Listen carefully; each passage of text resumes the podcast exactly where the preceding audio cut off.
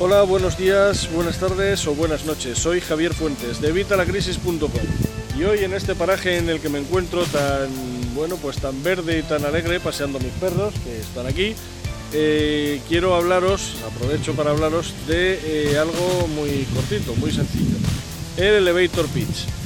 Elevator pitch eh, viene a ser la traducción de charla de ascensor ¿vale? Y lo que consiste es en explicar nuestro negocio, en este caso nosotros mismos o lo que hacemos, a cualquier persona. La idea es que si tenemos un viaje en ascensor que puede durar segundos, podamos explicarle a esa persona qué es lo que hacemos y entregarle una tarjeta, lo que es eh, engancharle, hacer engagement para que eh, funcione con nosotros, para que nos pueda, podamos serle de utilidad, resolvamos su problema y nos contrate.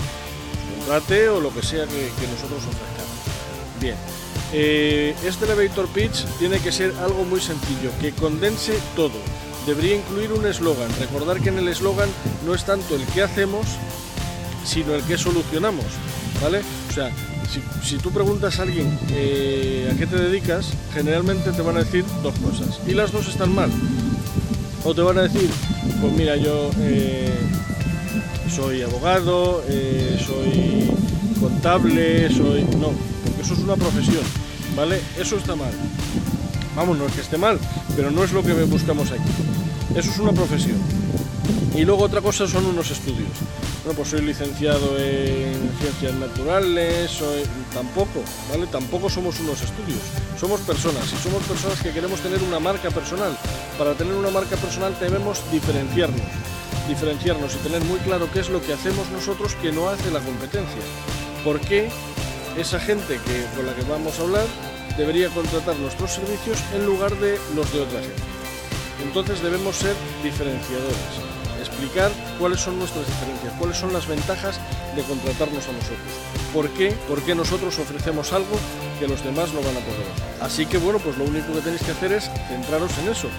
Esto os lo explican en casi todos los manuales, en casi todos los eh, cursos. Siempre procurar ser impactantes ¿vale? Impactantes. Por ejemplo, si, a mí me preguntan a qué me dedico, yo puedo decir que bueno, pues soy autor de, un libro de ficción, porque tengo un blog en el que ayudo a la gente a cumplir sus sueños mediante técnicas prácticas, mediante cosas que pueden hacer mañana mismo, les ayudo a conseguir su independencia financiera les ayudo a mejorar su formación financiera y que de esta forma mejoren sus finanzas y lleguen mejor a fin de mes. De esa forma pueden cumplir sus sueños. Ayudo a la gente a cumplir sus sueños. Soy autor de un libro.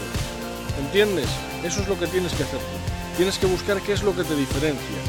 Que sea algo impactante. Algo que la demás gente a lo mejor pues no haya hecho. Y eso es lo que tienes que ofrecer a los demás. Si tú haces esto, la gente va a interesar por ti. Se va a interesar por ti, ¿por qué? Porque vas a hacer algo que interese.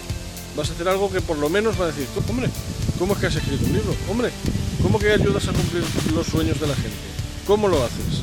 ¿Qué es a lo que...? Y ahí ya es cuando metemos el resto, ¿vale?